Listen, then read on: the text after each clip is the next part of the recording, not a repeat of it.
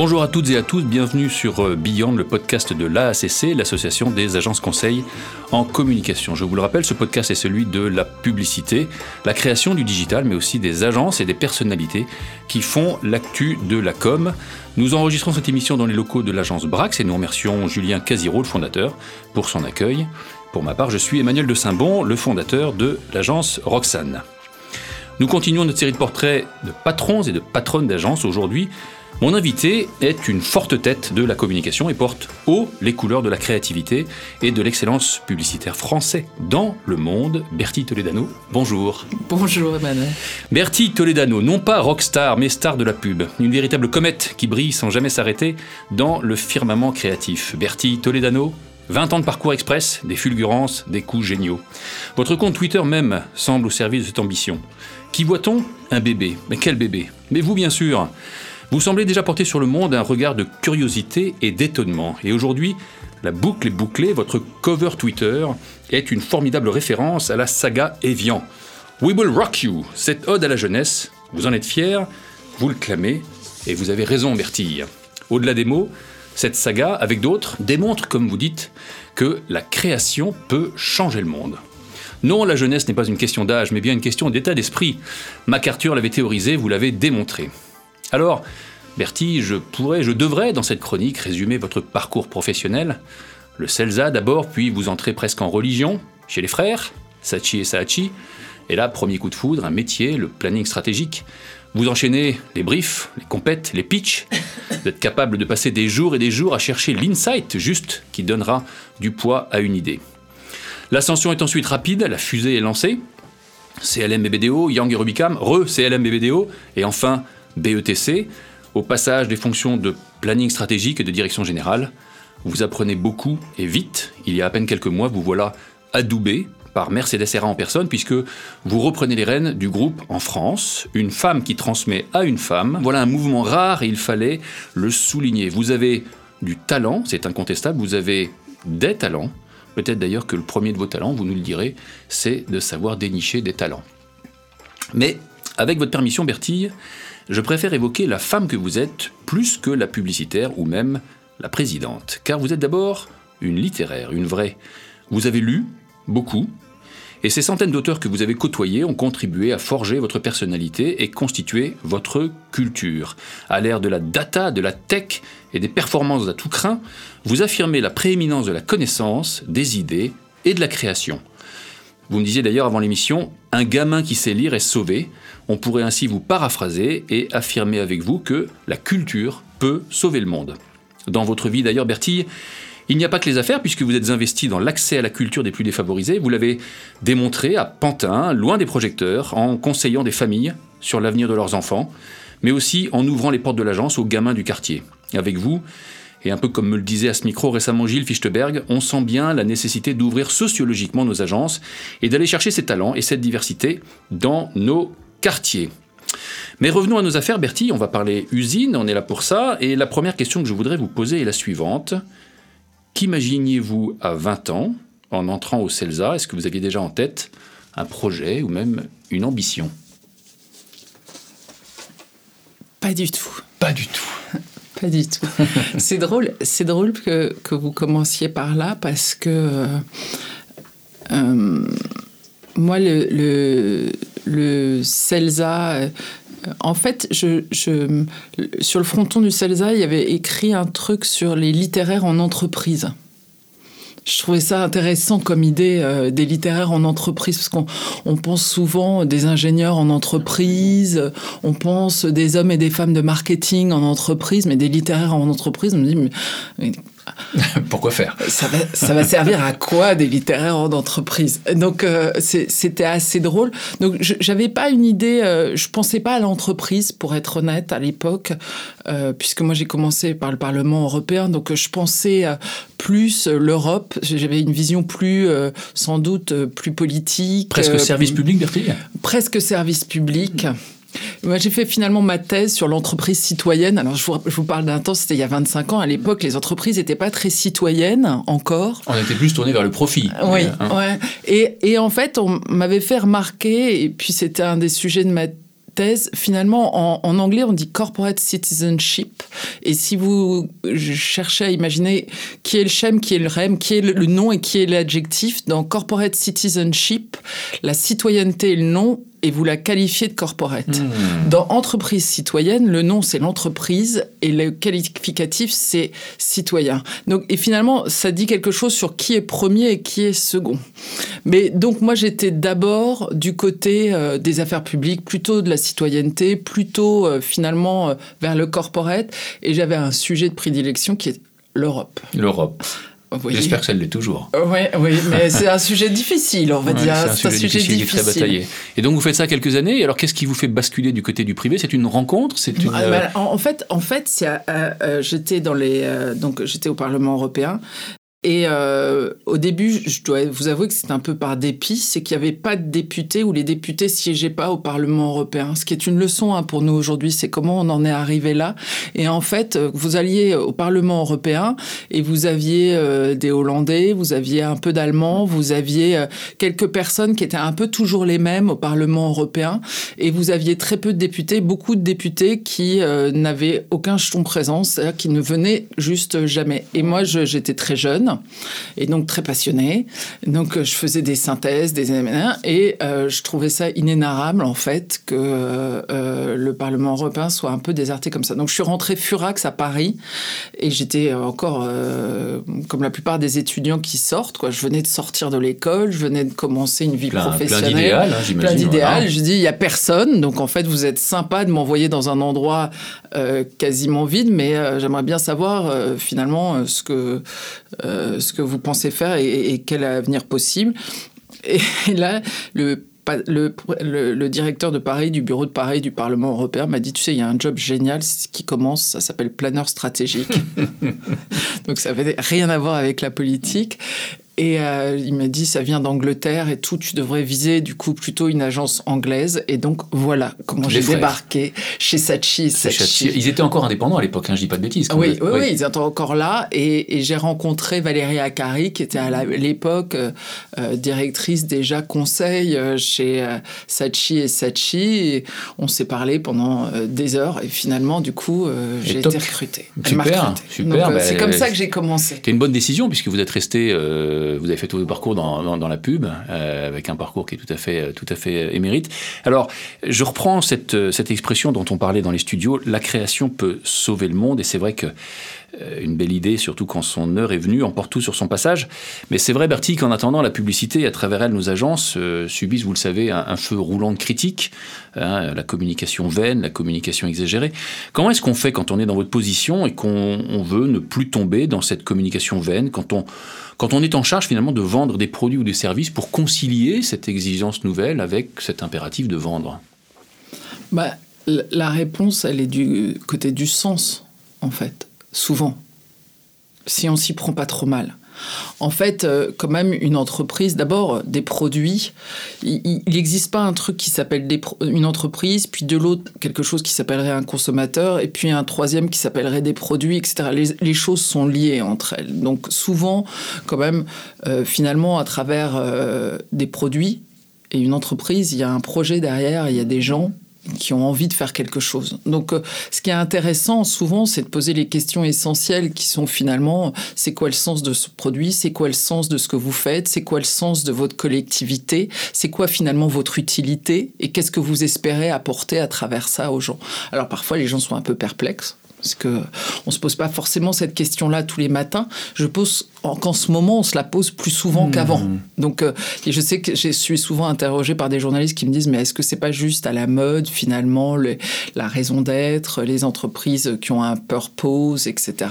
Mais ça veut dire, si je reformule ce que vous dites, qu'en fait votre job, bien plus que d'aider à progresser ou à gagner les parts de marché, c'est d'opérer un véritable alignement des planètes dans l'ensemble de l'écosystème de l'entreprise entre l'entreprise, la marque, le produit, les salariés, de donner de la cohérence et du sens à tout cet ensemble. C'est ça la complexité du métier aujourd'hui. Bien sûr. C'est ça la, la, réalité, c'est d'accepter cette question-là, ce qui est quel est le sens de ce qu'on entreprend ensemble, quel est le sens de ce qu'on propose aux gens, de traiter finalement le consommateur euh, comme un autre soi-même, en se disant il a la même exigence, il a, il a les mêmes désirs, il a les mêmes envies, il n'y a pas de raison, il n'est pas diminué de moitié euh, hmm. quand il devient consommateur par rapport à ce qu'il était il y a dix minutes. Donc euh, se poser cette exigence-là de, de, sens et de compréhension pour essayer finalement d'offrir aux gens des produits et des solutions qui correspondent correspondent, euh, j'ai pas envie de dire euh, à leurs attentes parce que je crois que c'est, c'est, euh, mais en tout cas à une utilité. Sociétale Sociétale. Absolument. pas que mercantile. Pas que mercantile dans leur vie. Et finalement, à travers la consommation, on structure nos imaginaires depuis des années, parce qu'on est dans une grande critique de la société de consommation, honnêtement, cette grande critique-là, elle a commencé en même temps que la consommation. Vous lisez les ouvrages des années 60, des années 50, et vous découvrez déjà. Donc ce qui est plus intéressant de ça, c'est quel imaginaire véhicule la société de consommation. Si vous êtes dans les années 50 et 60, c'est un imaginaire du confort, du progrès, euh, de l'équipement, etc. Ce qu'on observe, c'est qu'on va dire qu'avec le grand mouvement et le grand succès du libéralisme, versus toute autre idéologie euh, possible à l'époque, euh, et on a eu un raz-de-marée individualiste. globalement, il n'y avait qu'une pensée, c'est euh, le bonheur individuel, etc.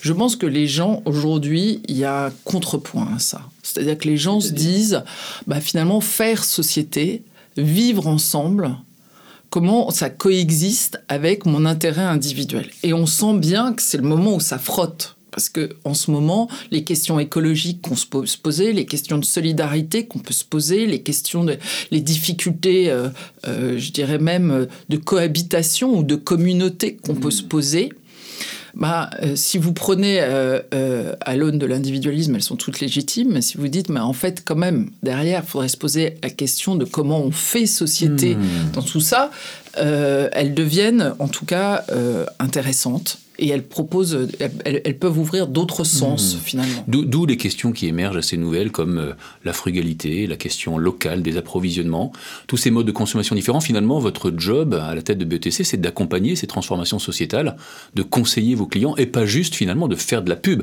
Vous faites aussi de la pub, mais c'est bien plus que ça à vous entendre. Ouais, en fait, on, fait de la publicité, c'est-à-dire on, on rend public dans la cité étymologiquement, publicité, c'est rendre public dans la cité. C'est extrêmement important, en fait. Contrairement à ce que les gens pensent, faut se méfier des trucs qui sont pas publics dans la cité aussi. Hein. Donc, il euh, faut se méfier des gens qui ne font jamais de publicité, parce que finalement, s'ils font quelque chose, ce serait bien de le savoir, finalement, et de le partager. Mais plus, plus sérieusement, quand on, quand on fait de la publicité, finalement, normalement, notre job, si on le fait bien, et il n'est pas facile à faire. Il consiste à, regarder euh, avec le plus d'objectivité possible ce que fait l'entreprise, qu'elle est à même de proposer, euh, l'innovation de ses produits, euh, ce qu'elle entreprend, son développement. Regarder le marché, ses concurrents, qu'est-ce que font les autres, de regarder la société, qu'est-ce que les gens attendent de ce type d'entreprise, de ce type de production. Donc je vais être très concrète, on prend une question comme l'énergie. Quelle énergie vous proposez? Comment elle est produite? Comment un truc? Comment vos concurrents la font? Qu'est-ce que les gens attendent de l'énergie aujourd'hui? Parce que c'est cher l'énergie, on a vu, hein, ça a mis beaucoup de gens autour des ronds-points récemment euh, parce que ça pose des problèmes euh, finalement de pas avoir accès à l'énergie. Donc euh, vous, vous regardez toutes ces problématiques-là qui sont quand même des problématiques hyper intéressantes. Je dis ça pour les étudiants, s'il y a des étudiants qui m'entendent, c'est que un jour vous regardez les problématiques de l'énergie, le lendemain vous regardez les problématiques de l'ultra frais, puis le jour d'après vous regardez l'eau dans le monde, c'est une autre problématique, l'eau, et puis vous regardez la grande distribution, quelle relation aux agriculteurs, à l'économie locale, à l'emploi, etc. Donc à chaque fois vous faites le point quand même sur des sujets qui sont des sujets importants de, nos vies quotidiennes. Et puis vous essayez de trouver un chemin qui puisse faire du sens et qui puisse donner plus de valeur hmm. à ce que font les gens. Et j'imagine justement que cette transversalité que vous avez incarnée, que vous avez citée, elle permet de point en point d'enrichir une vision, d'enrichir une prise de parole, d'enrichir une analyse. La richesse des différents secteurs d'activité qu'on aborde en agence est un enrichissement permanent. C'est ce que nous disent en tout cas les jeunes candidats quand on les reçoit en agence. Ils sont en premier lieu motivés pour entrer en agence du fait de cette transversalité, à la différence de métiers qui sont peut-être plus monolithiques. Tout à l'heure, je reprends ce que vous avez dit, vous avez dit Il y a des, des entreprises qui ne communiquent jamais. Alors, moi, j'observe qu'il y a certains fonds qui de plus en plus orientent leurs investissements sur ou vers des entreprises vertueuses qui tiennent compte de la RSE, qui sont responsables sociétalement et qui, à contrario, vont se désengager d'entreprises dites moins vertueuses. Est-ce qu'on observe ce phénomène en publicité? Quand on bosse pour Lacoste, quand on bosse pour Evian, c'est formidable. Est-ce que parfois la publicitaire que vous êtes, à la tête de l'agence que vous avez, est parfois amenée à se désengager, voire à refuser des briefs Ou est-ce que, à l'instar d'un avocat qui prendrait un cas difficile, par exemple, vous considérez que tout le monde a le droit à la communication? Est-ce qu'il y a un arbitrage comme ça? En, tout cas, à part quelques sujets euh, très précis. Comme lesquels, par exemple? Le tabac. Moi, j'ai beaucoup de mal avec l'idée de euh, euh, trouver un chemin pour le tabac. mais, bon, parce que au final, ça finit toujours par comment on fait fumer les jeunes. Donc ça, c'est un peu compliqué quand même. Donc non, mais il y a des, sujets qui sont vraiment très compliqués. Euh, mais euh, sinon, j'ai envie de vous dire finalement, ce qui est intéressant, c'est de trouver un chemin euh, de progrès pour certaines industries, ou de trouver un chemin parce que c'est un chemin collectif. En fait, ce qui est compliqué dans la société actuelle, euh, c'est pas de, de ne pas devenir trop moralisateur et trop tyrannique en permanence. Et toutes les industries peuvent être taxées. L'automobile tue, le, chocolat fait grossir, le transport pollue, le jean assèche l'eau.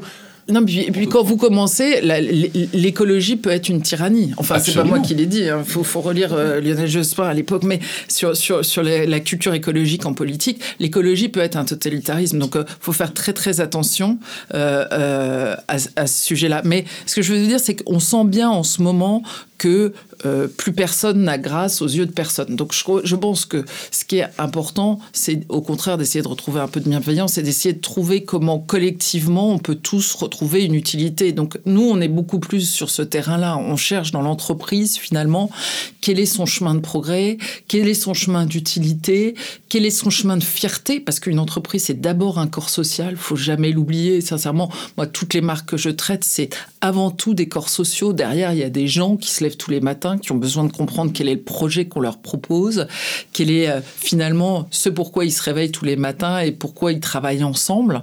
Et je pense que quand on, on a l'honnêteté de poser cette question-là, qu'on soit publicitaire ou autre, euh, on, a quand même déjà mhm. commencé un début euh, du chemin qui, peut mener vers la définition de euh, quelle est ma raison d'être demain et quelle est ma raison d'être sur un marché. Mais ça veut dire que dans certains cas, vous aidez les entreprises à prendre conscience de leurs mesures, également de leurs limites, et à accepter cette part de limite. Je pense par exemple à KLM, il y a quelques semaines, ils ont fait une annonce dans laquelle ils disent voilà, si de temps en temps vous pouvez réfléchir, je ne sais plus comment c'était formulé, à prendre un peu moins souvent l'avion, vous voyez, une espèce de communication responsable. C'est pas du greenwashing. Vous aidez parfois les entreprises à trouver la juste mesure, à accepter leurs limites. On n'est plus dans le plus des années 80, on est dans le mieux, on est dans le juste. Globalement, le, grand mouvement, il est là. Il est sur le mieux versus le plus. Donc euh, globalement, par rapport à une société où l'accumulation était censée être le chemin du bonheur euh, individuel, un, aujourd'hui, euh, les gens n'ont pas trouvé le bonheur, pas forcément dans l'accumulation. Deux, ils créent plein de problèmes et plein de problématiques, euh, que ce soit des problématiques sociales, environnementales, euh, individuelles. on va prendre qu'un exemple, l'obésité est un marqueur social de notre société. Donc il y, a plein de, sujets comme ça. Et donc finalement, le, chemin le plus clair, c'est celui d'un progrès plutôt qualitatif. Donc à partir de là, euh, le progrès qualitatif, il est ouvert à tout le monde. C'est quoi le progrès euh, qualitatif pour un, pour un industriel de l'automobile? Bon, mais en effet, peut-être que vous direz, il y, a des choses qu'on peut faire en vélo. Puis il y a des choses, c'est mieux d'avoir une voiture. Oui, mais ce que vous dites, euh, c'est la rédemption pour tous parce que ça laisse ouverte la porte à tous ceux qui veulent communiquer, y compris ceux qui appartiennent à des industries plus critiquées. Hum. On est vers un chemin de progression. Oui, à partir du moment, je pense, où, ça correspond euh, euh, encore une fois à la volonté euh, déjà d'un corps d'exprimer un projet. C'est ça qui est intéressant. Encore une fois, moi je rencontre plein de gens qui font des trucs, qui savent même pas pourquoi ils les font, quoi. Donc on va se parler sur les limites. C'est les vraies limites. Elles viennent pas de gens finalement qui ont pas d'envie ou qui. Elles viennent de gens qui qui savent pas pourquoi ils, font. ils savent plus pourquoi ils font les choses. Mm. C'est ça qui est terrible. C'est quand vous avez le sentiment euh, de vacuité, de faire un truc euh, sans intérêt et, sans. Donc notre métier, je vais vous dire, c'est le problème de la publicité. Euh, il est pareil que celui de tous les métiers. Il est sur la qualité de la publicité l'envahissement, il vient du fait que si vous devenez une pollution. Absolument. La, consommer, la consommation devient problématique quand elle devient une destruction. Alors, justement, on va parler, puisque vous parlez d'envahissement, vous parlez, on parle du débat entre le plus et le mieux. Euh, on évoquait également en préparant cette émission du, mode des développements des entreprises. Je m'adresse à la présidente que vous êtes. Que vous, êtes. vous m'avez dit deux choses qu'on n'entend pas toujours. Un, privilégier le développement à la rentabilité. Deux, regardez la croissance organique, vrai signe, selon vous, de la santé d'une entreprise. Vous me parliez d'ailleurs à cette occasion des entreprises dites faiseuses de miracles. Est-ce que vous pouvez nous en dire un peu plus à ce sujet? Qu'est-ce que c'est ces entreprises faiseuses de miracles? Et est-ce que finalement BETC euh, est une entreprise faiseuse de miracles? Ou tente à devenir... Oui, toucher du bois, vous avez raison. Ou tente à devenir... Combien de temps? Alors, les, les faiseurs de miracles, c'est l'expression d'Harvard euh, sur les euh, 300 entreprises qu'ils avaient considérées comme étant les plus belles entreprises du monde, tous secteurs confondus. Et en fait, elles avaient toutes en commun deux points et deux points uniquement, alors qu'elles étaient toutes de secteurs très différents. Elles allaient de l'informatique au sport, en passant par le consulting, les matériaux de haute technologie, peu importe, on s'en fiche. C'est d'avoir toujours privilégié le développement, finalement, euh, à la, hum, et donc la croissance euh, Organique versus la croissance externe, c'est ça que vous voulez dire? Ou, Non, le, développement versus la rentabilité. Mais on le voit beaucoup dans nos, dans nos schémas d'entreprise. C'est-à-dire, est-ce que vous privilégiez le développement ou est-ce que vous privilégiez la rentabilité immédiate? Vaste débat. Vaste débat. Et la qualité versus le prix. Alors, vous avez deux paramètres. Vous dites, vous privilégiez le développement versus la rentabilité. Je voudrais faire un point sur ça parce que c'est très important dans l'économie. En fait, ça veut dire que vous êtes du côté du marché de conquête, vous cherchez à conquérir des parts de marché. Quelqu'un qui est en développement, il y a deux choses. Soit il fait grandir un marché qui n'existait pas, Ok, c'est pas toutes les entreprises quand même. Soit ça veut dire qu'il grandit en prenant des parts de marché, des parts de rue, des parts d'estomac, des parts de tête, peu importe, mais il est en train d'être dans un schéma de conquête.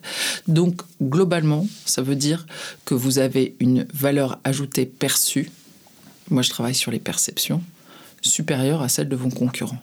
Donc le développement organique, hein, je ne parle pas de l'acquisition qui est un autre projet, mais le développement organique, c'est toujours un bon signe veut dire que globalement, une entreprise va bien, soit parce qu'elle est sur un secteur porteur, soit parce qu'elle est meilleure que ses concurrents. Et qu'elle gagne des parts de marché. Et qu'elle gagne donc des parts de marché.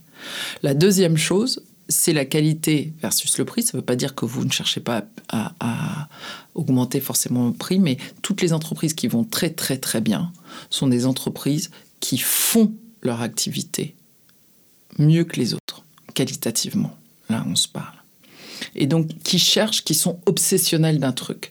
Et moi, j'ai remarque autour de moi, parce que j'ai des grands patrons autour de moi. Je vois le patron de PSA, j'ai la chance de rencontrer des, des, des... Ils sont tous obsessionnels de leur métier, en fait. La qualité qu'ils délivrent. Oui, oui, ils ont une idée de ce métier, ils ont une idée de ce qu'ils font, qui est sans doute plus grande que la perception collective mais qui est très importante. Le patron, euh, le, je vous dis ça parce que l'entraîneur, je, crois que c'était Manchester, mais je me trompe peut-être. C'est peut-être Liverpool. Ne me branchez pas sur le foot. Ça va être terrible. Je suis mauvais, je l'avoue, allez-y. Mais il disait, euh, certains pensent que le football est une affaire de vie ou de mort. Je vous dis, c'est beaucoup plus important que ça. Mais, mais c'est drôle, c'est que je, je, pense que chez les gens euh, qui sont investis, engagés, quel que soit le métier, il y a cette idée d'obsession et de faire des, de, de la chose que vous faites, que vous soyez menuisier, que vous soyez encore une fois charpentier, boulanger, tout, peu importe, mais encore plus grand et encore plus incroyable que ce que ça, pourrait être dans l'opinion publique. Mais alors j'ai deux questions qui me brûlent les lèvres, parce que euh, vous évoquez le charpentier ou le boulanger, ça ce sont des individuels. Vous, vous êtes à la tête d'une équipe extrêmement nombreuse, pluridisciplinaire, variée. La qualité, ça veut dire la qualité pour tous, l'impératif de qualité pour tous. Mmh. Donc la première question, c'est de savoir comment on fait quand on est dans votre position pour assurer cette qualité du, haut en bas de la chaîne, mmh. question de formation, motivation, accompagnement, etc. Et puis la deuxième question, c'est que Le marché de la communication n'est pas forcément un marché en grande croissance. Ça voudrait donc dire qu'on est sur la deuxième option, c'est-à-dire le gain de compétition. Et donc ma question elle est plus technique, c'est presque un conseil que je vous demande. Est-ce que ça veut dire que vous choisissez vos batailles, vous recevez des briefs, vous les prenez pas tous? Qu'est-ce qui fait que vous plongez dans tel ou tel combat? Qu'est-ce qui vous branche en disant tiens, on va prendre ce brief et on va le gagner? Il y, a, deux questions hein, qui sont un peu différentes. Pour moi, la première, elle est, elle est, la réponse est très simple. C'est que dans la vie, si vous recrutez des nains, vous devenez un nain. Si vous recrutez des géants, vous deviendrez un géant. Moi, la, la réponse à la première question, c'est je recrute des gens plus forts que moi. Bien, je suis heureux d'entendre ça, vous n'imaginez pas. Parce que j'entends le contraire parfois, je trouve ça que c'est une absurdité absolue. Les mecs me disent, il va me piquer mon fauteuil. Mais, mais pas du tout. Jamais. Pas du tout. Jamais. Et en, plus, euh, euh, euh, je, le dis et je, suis désolée parce qu'il y a peut-être des, clients qui sont en train de m'écouter, mais je vais le dire dans l'intimité de ce bureau. Mon plus grand plaisir dans la vie, c'est de retrouver les gens avec qui je travaille tous les matins. Je me lève pour les gens avec qui je travaille. Et j'espère que mes clients font pareil. Je leur souhaite. Je leur souhaite. Et, et c'est la meilleure garantie qu'on aille tous bien.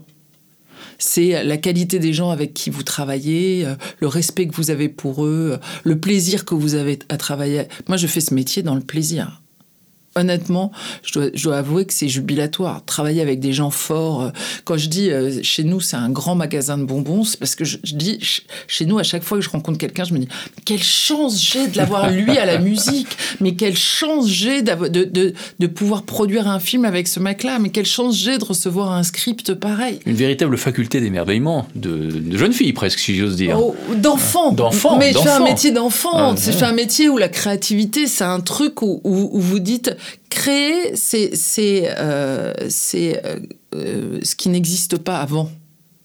Donc c'est forcément un truc d'émerveillement. Vous savez, il y a des gens, quand vous leur racontez un truc qui n'existait pas avant, ils ont un peu peur.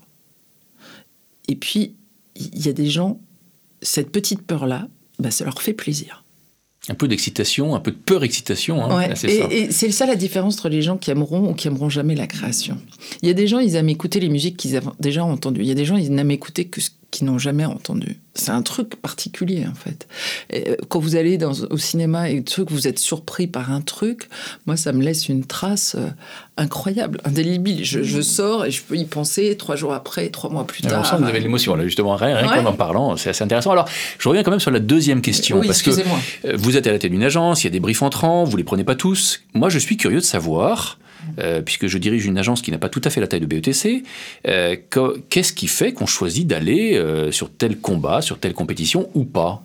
Alors, d'abord, d'abord je, vais comme on est une grande agence de ce marché, je suis obligée de dire la vérité. La vérité, c'est que c'est difficile pour toutes les agences du marché de la publicité, que les, si vous voulez, on, pense en permanence que les agences peuvent faire moins cher, peuvent être euh, moins bien payées, etc. Et la vérité, c'est qu'au bout d'un moment, ça n'existe pas les grands talents pas payés. Ça veut dire que ou c'est pas des talents, où, euh, où il reste pas chez ça tient pas. Mais ça tient pas, en fait. Et nous, on fait un métier d'artisan. En fait, il n'y a pas de chaîne industrielle de production. Je sais qu'il y a des gens qui pensent que la data, c'est miraculeux et qu'on va rentrer des trucs et puis on va cibler quelqu'un et tellement précisément que finalement, ça coûtera beaucoup moins cher de faire de la publicité. J'ai une mauvaise nouvelle pour eux, c'est que je ne crois pas que ce soit vrai. Je ne crois pas que ce soit vrai. Je crois qu'en fait, ce métier est un métier d'artisan, que ça demande du talent, ça demande d'abord de l'analyse, de comprendre la problématique d'un client, de comprendre la problématique d'un marché. Du temps. De dresser des hypothèses de développement pour ce client et ce truc. Du coup, d'arriver à trouver une idée. Cette idée, une fois que vous l'avez trouvée, parce que c'est un premier acte de création d'avoir une idée, est-ce que vous acceptez d'être à poil avec une idée? Je vais vous dire, quand vous demandez aux gens d'écrire une phrase et de vous dire c'est quoi l'idée en fait que tu mets derrière ton produit, derrière ton truc, la plupart du temps, c'est pas terrible. Donc c'est un exercice déjà ça, de, se dire finalement je, je, me suis noyé dans une somme d'informations, j'ai accepté de m'immerger dans une somme de connaissances et de ça, pour cette entreprise, j'ai sorti une idée. une fois que vous avez cette idée, il faut arriver à la raconter. Et là, vous passez à un deuxième exercice qui est de transformer cette idée en un récit qui soit suffisamment intéressant pour saisir la personne qui est en face de vous et dire ah, cette idée m'intéresse. Et l'emporter. Et l'emporter. Hmm. Donc, en fait, c'est quand même une chaîne entre un brief, une idée, un créatif. Et là, contrairement à ce que pensent les Français, parce que les Français s'arrêtent souvent un peu en mi-chemin, il reste 40 ou 50% du chemin qui s'appelle la production de cette idée. Parce que ça peut devenir horrible ou formidable en fonction de la façon dont c'est produit, des gens, des, des talents, de la lumière, de la musique. Je veux dire, aujourd'hui, toutes les marques, quasiment, ont un son. Mais elles n'en avaient pas. Hmm. Regardez vos enfants dans la rue, si vous avez des enfants aujourd'hui, ils sortent pas de chez eux sans un truc sur les oreilles. Ils sont en train de. Une, marque aujourd'hui, ça a un nom, ça a un look, puis ça a un son. Et c'est quoi le son d'une marque? En fonction de ce qu'elle est, de ce qu'elle veut véhiculer, etc. Donc tout ça, c'est des éléments de construction et de construction de la valeur, qui sont des éléments hyper importants. Donc ce que je veux dire, c'est que ça prend du temps, ça prend du, du talent, normalement, ça prend... Et euh, en fait, moi, ce que je regarde, ou ce qu'on essaie de regarder attentivement, c'est la considération que les marques qui nous appellent, ont pour ce talent-là. Cette attention, cette sensibilité à la communication, cette croyance on revient au début, cette croyance que la communication peut faire évoluer les choses. Et peut donner du sens. Et puis il y, a un angle totalement euh, euh, complémentaire, je pense, avec lequel on peut regarder ce que vous venez de dire, on peut entendre ce que vous venez de dire, c'est que là, vous venez de décrire finalement l'aboutissement de A à Z d'une idée, d'une campagne, d'un concept qui performe et qui aboutit, mais à côté de cette agence, de ce concept qui performe, quelle somme d'idées formidables qui s'arrêtent en chemin, ou qui sont mal transcrites, ou qui sont pas écoutées, et qui partent au panier. Ça, c'est aussi la somme du travail que produisent les agences pour nos amis annonceurs. Bien sûr, mais ça veut dire euh, euh, que nous devons tous, euh, ou il serait formidable que nous ayons tous finalement le même chemin de qualité. Moins mais mieux. Moins mais mieux. En fait, moi, je, je dis parfois aux gens qui nous appellent, je suis pas sûr de trouver. Mais c'est tellement évident, en fait, quand vous l'avez dit. Et puis, il faut du temps. Et puis, parfois, ça, le truc se fait pas. C'est pas un truc systématique. Et donc, quand on vous somme de suite de produire, de sortir, d'exécuter, etc., le risque, c'est quand même au mieux de faire un train dans la nuit, c'est-à-dire un truc bon, dont personne ne parle, qui intéresse personne et euh, au pire de faire une merde. Et donc là, il faut nettoyer. Mais, mm. mais c'est quand même la vérité de ce métier, c'est ça, c'est que ça reste un métier d'artisan, ça reste un métier de création, ça reste un métier d'idée, ça reste un métier de récit. Moi, je vais vous dire, je vois quand même, parce que je vois passer pas mal de briefs, les gens qui sont capables d'écrire une page sur ce qu'ils font, le sens de ce qu'ils font, comment ils le font, et, euh, et, et, finalement, euh, quelle utilité dans la société, il n'y a pas tant pas que ça. Masses, Ce qui est intéressant dans ce que vous dites, c'est que on sent très bien l'aléa qui vous habite, euh, l'incertitude, la part de risque qui vous habite à chaque début de campagne. On pourrait même interpréter sur le fait que, euh, en dépit de la position que vous occupez, vous avez vous aussi vos plafonds de verre. J'imagine. En tout cas, moi, j'en ai à, mon modeste niveau. Qu'est-ce que donc vous avez euh, connaissez bien le, groupe et évidemment très bien le métier. Qu'est-ce que euh, est-ce que vous auriez un plafond de verre, c'est-à-dire quelque chose que vous voudriez réaliser ou que vous n'êtes pas encore parvenu à réaliser, que ce soit sur le plan d'un client, sur le plan des équipes, sur le plan d'une culture à atteindre? Qu'est-ce que ouais. moi, moi euh, je vais, je vais... Quel est votre prochain chantier, si j'ose dire, ce qui vous préoccupe J'en ai plein, j'en ai plein des préoccupations. J'en ai une qui est, qui, est, qui est très simple, qui est de, euh, je, de revaloriser ce métier parce que je pense que euh, c'est très important et que finalement, ce qui fait la valeur d'un métier, c'est la valeur de ses talents.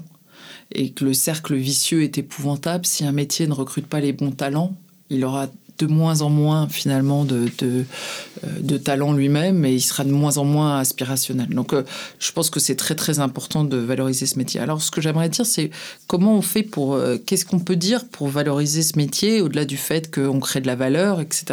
Et que finalement on a une, une relation. Les Français ont une relation un peu irrationnelle avec la publicité. C'est assez drôle, en fait. En même temps, ils en consomment pas mal parce que finalement, ils regardent de temps en temps, ils aiment bien. euh, C'est des petits films. Finalement, c'est un peu rigolo. Alors expliquez-nous etc. alors, justement. Et puis, en même temps, c'est pas bien. Nous, on a toujours une relation hyper morale, comme euh, finalement au reste de l'économie, du capitalisme, etc. Et nous, comme on est euh, la partie immergée, finalement, on est la partie lisible et visible de ça. Et en fait, moi, j'ai euh, euh, une approche un peu différente. Je trouve que finalement, notre métier, il est un pont entre euh, les industries de la création dans leur ensemble, et particulièrement les industries de la création culturelle Mhm.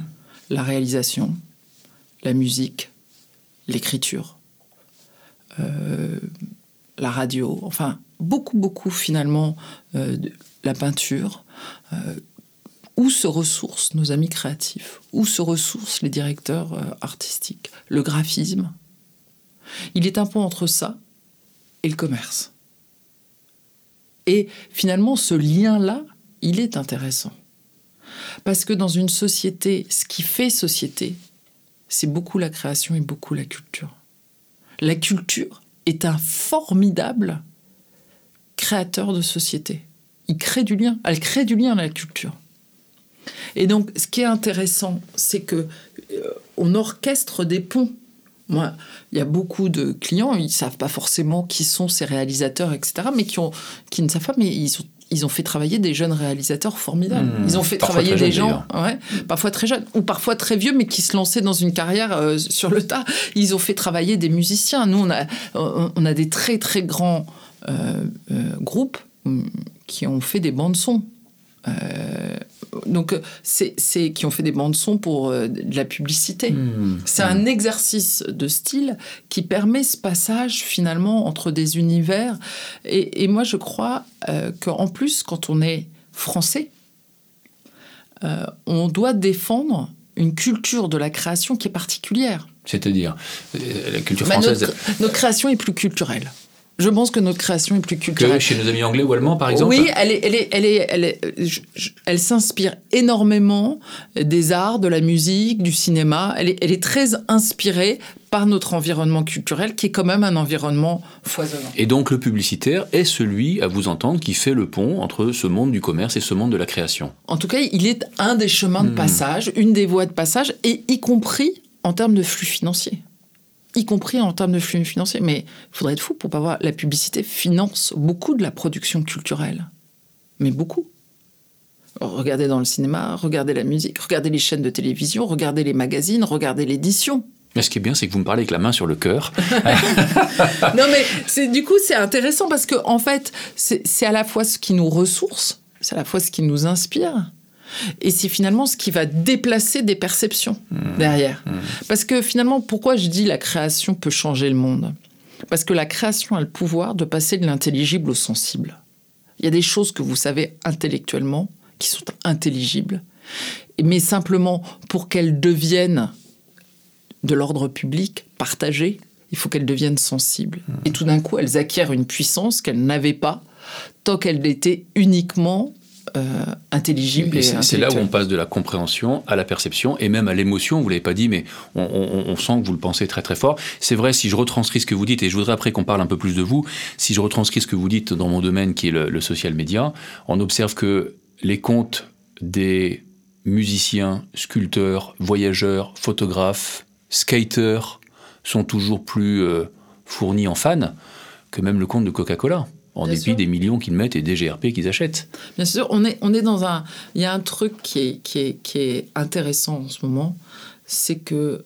euh, et et, euh, on avait ce- cette réflexion euh, avec une marque, peu importe, mais la création est de nouveau valorisée. La création est de nouveau valorisée. Waouh Donc ça, c'est chouette quand même parce que euh, euh, nous, nous on, fait partie des industries de la création. C'est comme ça que le ministère nous a, nous, nous a affiliés.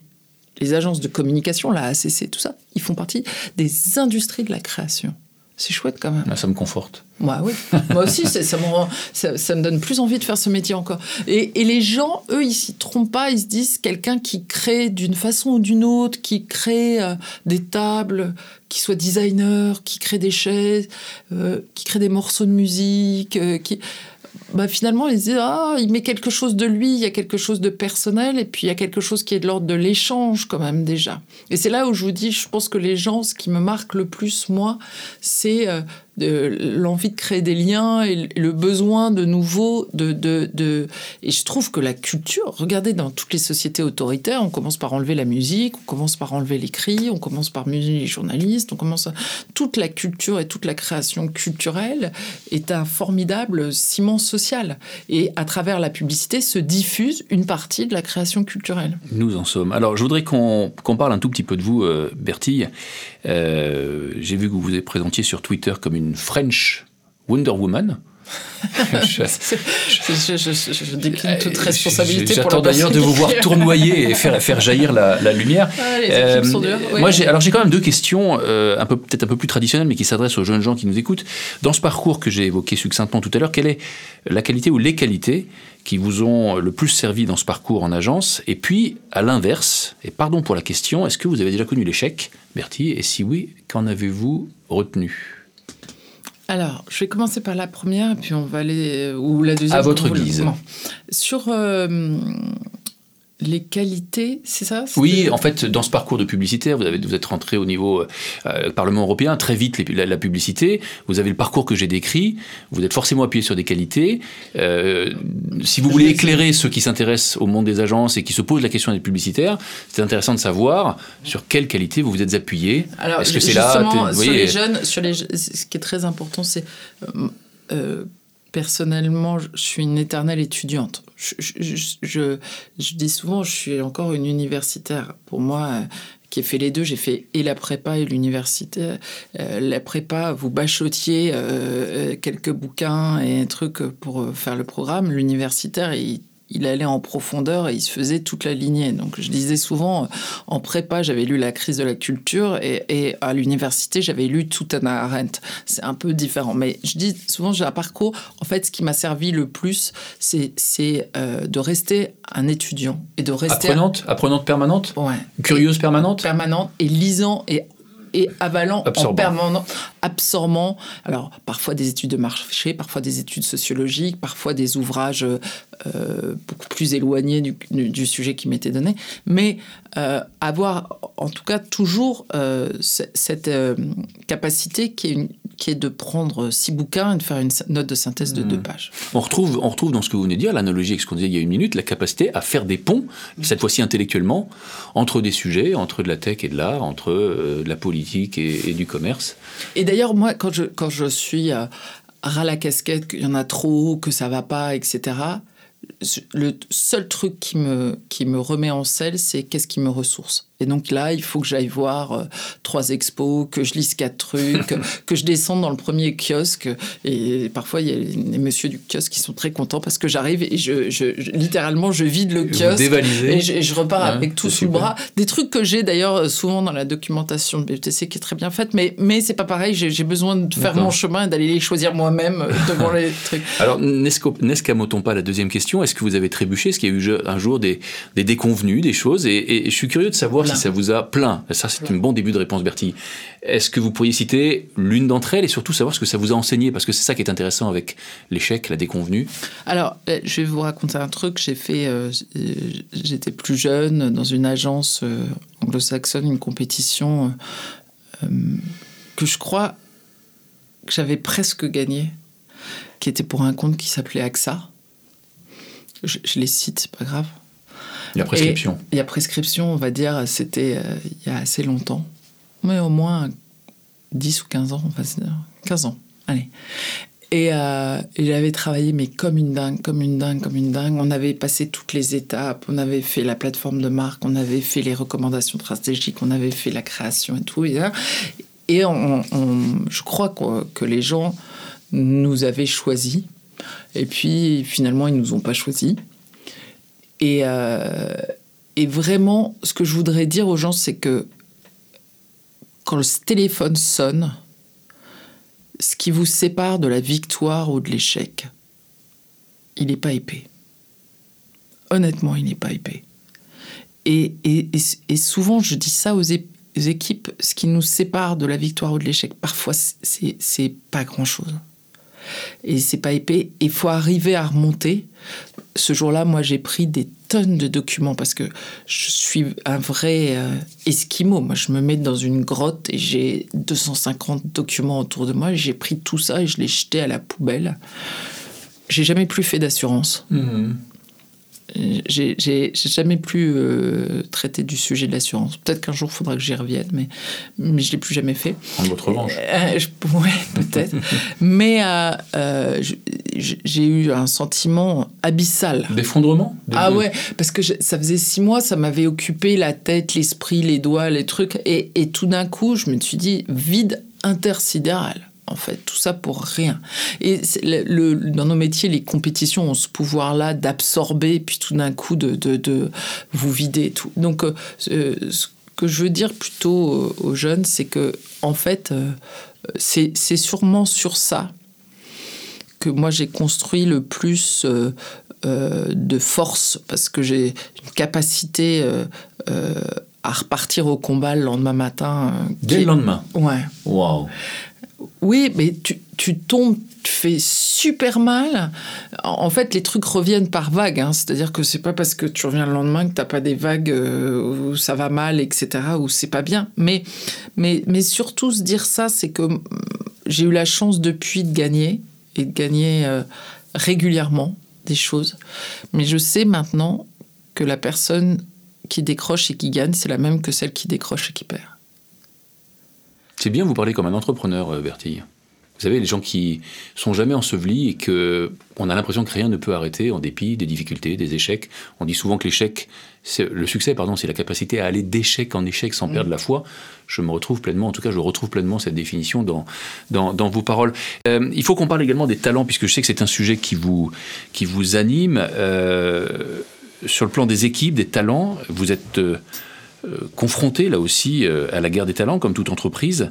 Euh, je m'interroge pour savoir ce que vous faites, un, pour attirer ces talents. Vous avez tout à l'heure parlé des nains et des géants, c'est bien beau, mais encore faut-il savoir comment on fait. Et puis je m'interroge également pour savoir ce que vous faites pour retenir les talents. Car BETC est très prestigieux, il y a, des plus, mais il y a aussi forcément des moins. Grandes agences, etc. Qu'est-ce que vous faites pour les attirer? Qu'est-ce que vous faites pour les retenir, Bertille? Alors, pour les attirer, la première chose que nous faisons, euh, c'est de considérer que c'est ce qui est de plus important. Les gens, ils vous le disent souvent et souvent, ils n'en sont pas convaincus. C'est-à-dire bah, Souvent, les gens, ils pensent que ce qui est le plus important, c'est eux, d'abord. Ensuite, ils pensent que ce qui est le plus important, c'est l'équipe dirigeante. Ensuite, c'est un truc de penser qu'en fait, les gens qui travaillent avec vous, c'est la chose la plus importante du monde et d'en être convaincus et de faire des choix en fonction de ça. Ça veut dire des choses particulières, ça veut dire que vous prenez le temps de les voir. Moi, je reçois des chefs de pub, j'ai reçu des stagiaires, j'ai vu des gens. Où on toquent à votre porte, vous êtes une présidente accessible, un peu à l'américaine, si j'ose dire Pas à l'américaine du tout, mais, mais euh, euh, en fait, ça m'ennuie jamais de voir des talents. En fait, ça m'ennuie jamais de voir des gens. Je, je, le calcule pas, mais parfois on me demande est-ce que tu peux voir machin. Vous recrutez encore, par exemple? Oui. Ouais, bien. Ah bah, bien sûr, je me déplace pour voir des gens. Je me déplace pour voir des gens. Et, et, et, je trouve ça super chouette. Et je trouve que dans ce métier, je, je vois pas assez de gens le faire. C'est-à-dire que euh, c'est euh, c'est un truc de, de, Et je me déplace pour voir des talents, euh, même chez des clients. C'est-à-dire qu'il y a des clients qui viennent me voir parce qu'ils passent d'un métier à un autre, etc. Et je trouve ça formidable, en fait. je pense que les gens sont pleins de ressources humaines. C'est-à-dire que c'est assez incroyable quand vous rencontrez les gens, que vous voyez comment ils évoluent, leur parcours, d'essayer de trouver. C'est la même résolution stratégique, finalement. C'est mmh. vous prenez une personnalité, vous regardez, vous vous dites est-ce que ça va aller avec avec quelle personne Parce que les talents, il y a deux choses. Je, perds souvent les gens à ce moment-là, mais je vais le faire quand même. Il y a les légumes et la soupe. Les talents, c'est à la fois des gens formidables intrinsèquement, ce que j'appelle les légumes, c'est-à-dire trouver la bonne carotte, la bonne patate, le, bon planeur, le, bon, commercial, le bon chou-fleur, etc. Ça, c'est ça, c'est les talents. Et puis il y a la soupe, c'est-à-dire la capacité à mettre ensemble les gens qui ensemble vont produire des trucs de dingue. Et moi, je le sens tout de suite quand un créatif, quand un directeur de création est bien avec un business partner, est bien avec un stratège, vous le voyez tout de suite. La bonne soupe. Ah bah, ils ont la banane, ils s'éclatent, ils font des trucs ensemble, il y a une partie sensible. Et avec les clients, c'est pareil. Moi, il y a des clients, mais c'est juste formidable quand on se retrouve, on sent qu'on est content de se retrouver pour mmh. travailler ensemble. Mmh. C'est ça quand même la vraie truc, c'est de trouver à la fois des gens qui ont du talent individuellement, mais de trouver le côté collectif qui va les rendre encore plus forts. Mais donc la réponse à ma question, j'y reviens, qu'est-ce qu'on fait pour attirer, qu'est-ce qu'on fait pour retenir? Eh bien, d'une certaine manière, vous venez d'y répondre. La promesse implicite que vous faites aux talents qui viennent chez vous, c'est de trouver l'écosystème humain qui va leur convenir, et c'est lui et pas lui, voyez?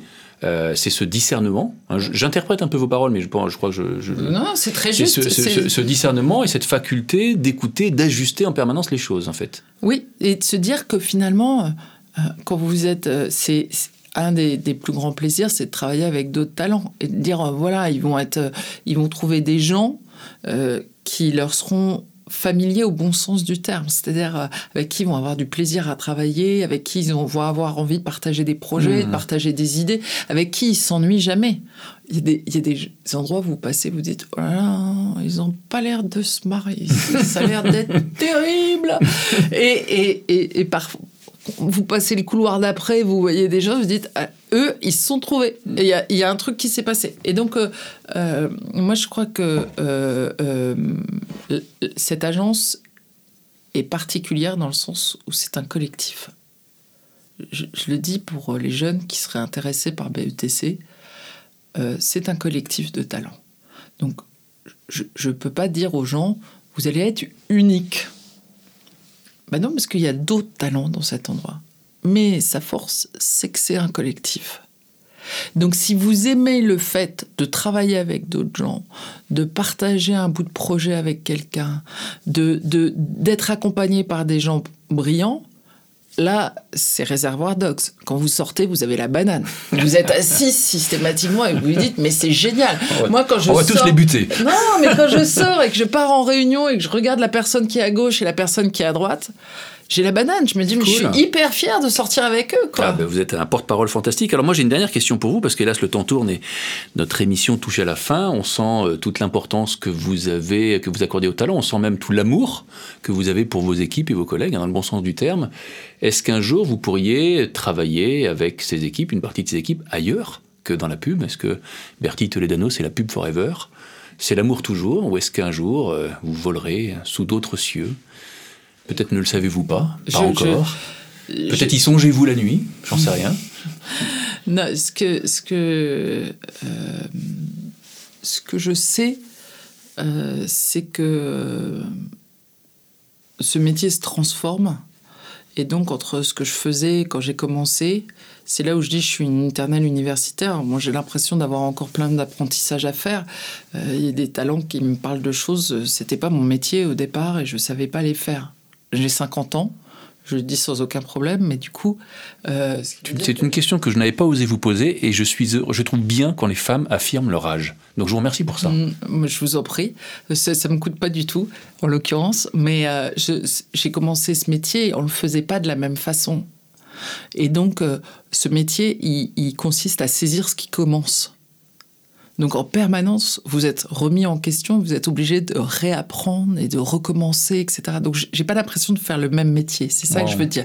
Et ensuite, en fonction des problématiques, comme je change de sujet, comme mes clients se transforment aussi, en ce moment, c'est la difficulté, c'est plus euh, qu'est-ce qui reste finalement, qu'est-ce qui reste de comme avant? Est-ce que alors il faudrait deux trois trucs. il faudrait deux vies en fait, trois vies. Ouais, non mais hein? sincèrement, déjà un café le matin. Euh, j'ai des, désirs assez simples. Non, je, pense que je pense que le jour où je ferai plus ça, euh, je m'occuperai des jeunes parce que ça c'est une satisfaction de dingue. Je, le dis honnêtement. Est-ce que vous faites référence à ce que j'évoquais au tout début de l'émission? À Parcoursup et à cette folie euh, qui est orientée des, des, jeunes au moment où ils savent pas ce qu'ils veulent devenir et leur euh, expliquer, leur raconter et faire et se faisant se faire. Mmh, c'est euh, magnifique. Eh ben, écoutez, je vous souhaite, en tout cas, je sais que vous le faites déjà un peu, peut-être que vous le ferez davantage par la suite, et c'est vrai que les jeunes ont besoin d'orientation, d'appui, d'exemples même, de parcours. On arrive à la fin de notre émission. Euh, merci à tous de l'avoir écouté. On espère que vous avez apprécié. Bertie, un immense merci pour cette sincérité, pour ces témoignages. J'ai beaucoup appris moi-même en vous écoutant. Non, c'était super. Merci beaucoup. Eh ben, merci. Euh, merci à César de Pouilly, à la technique et à la post-production. Je vous rappelle que cette émission a été produite à l'initiative de l'AACC, l'Association des agences conseillers en communication. Je vous invite à nous retrouver sur le site de l'association aacc.fr. Salut à tous. Bonne journée.